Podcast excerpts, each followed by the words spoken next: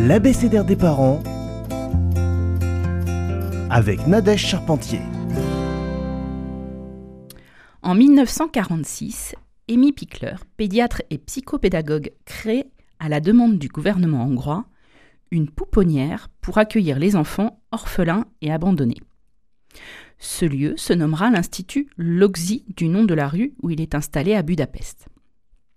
Amy Pickler y observe les nourrissons.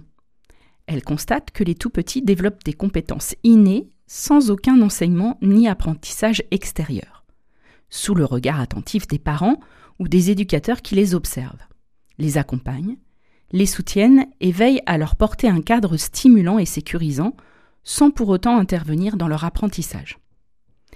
Pickler-Logsy a permis de comprendre que l'activité libre, autonome de l'enfant, sous le regard bienveillant et en présence de l'adulte, lui permet d'apprendre à son rythme, d'avoir un développement harmonieux.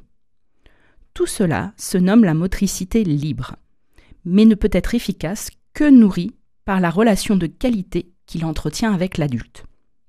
Pour les adultes, c'est prendre en charge individuellement chaque enfant, même dans un groupe d'enfants. C'est pour cela que beaucoup de professionnels de la petite enfance s'en servent comme référence dans la prise en charge en structure. Les adultes sont le moins possible interventionnistes. Ils observent l'enfant et ne le mettent pas dans une position qu'il n'a pas acquis seul. Un bébé sera donc mis en position allongée, sur le ventre ou sur le dos.